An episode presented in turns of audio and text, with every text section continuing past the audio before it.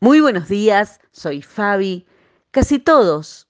Uno de estos días miraremos atrás este último trimestre del 2022. Casi no puedo creerlo mientras lo escribo.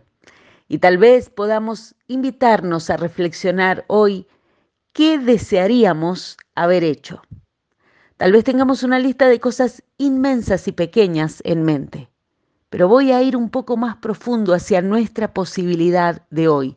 Y entonces la pregunta sería, Dios, ¿qué querés que haga durante esta temporada del 2022? Porque cuando mire atrás, quiero ver que te seguí, que busqué las señales que pusiste en mi camino para seguir avanzando hacia lo nuevo que estás haciendo.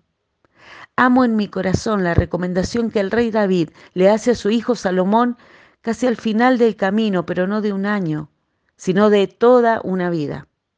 Él le dice en Primera Reyes 2, yo voy de camino al lugar donde todos partirán algún día. Ten valor, cumplí los requisitos del Señor tu Dios y seguí todos sus caminos. Obedece sus mandatos para que tengas éxito en todo lo que hagas y donde quiera que vayas.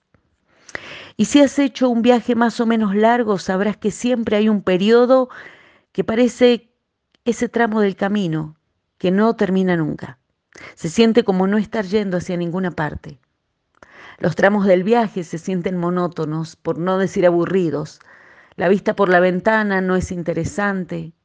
Y entonces podemos quejarnos por cada kilómetro. O podemos aceptar y prestar atención a las señales del camino que Dios está poniendo para nosotros.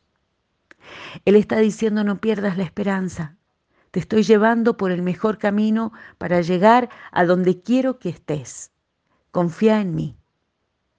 Así que podemos tomar un par de minutos ahora y hacer de estas próximas horas de este viaje de la vida algo más significativo que solo quejarnos porque aún no llegamos donde queremos. Podemos, por ejemplo, preguntarle a Dios, ¿qué querés enseñarme este martes?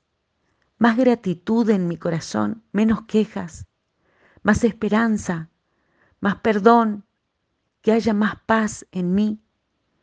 ¿Qué puedo ganar para crecimiento y sanidad de mi alma hoy? ¿Y sabes qué es lo más apasionante y asombroso de este viaje? Que cada minuto vamos en los brazos del Padre. Al final del Evangelio de Mateo, el Señor Jesucristo nos promete, he aquí yo estoy con ustedes todos los días hasta el fin del mundo hasta el fin de este viaje, podríamos decir. Y en medio de cada circunstancia, este martes, el Señor está con nosotros con su poder y su paz. Él es toda nuestra fuente de consuelo y fortaleza. Así es, en su poderoso y amoroso nombre. Amén.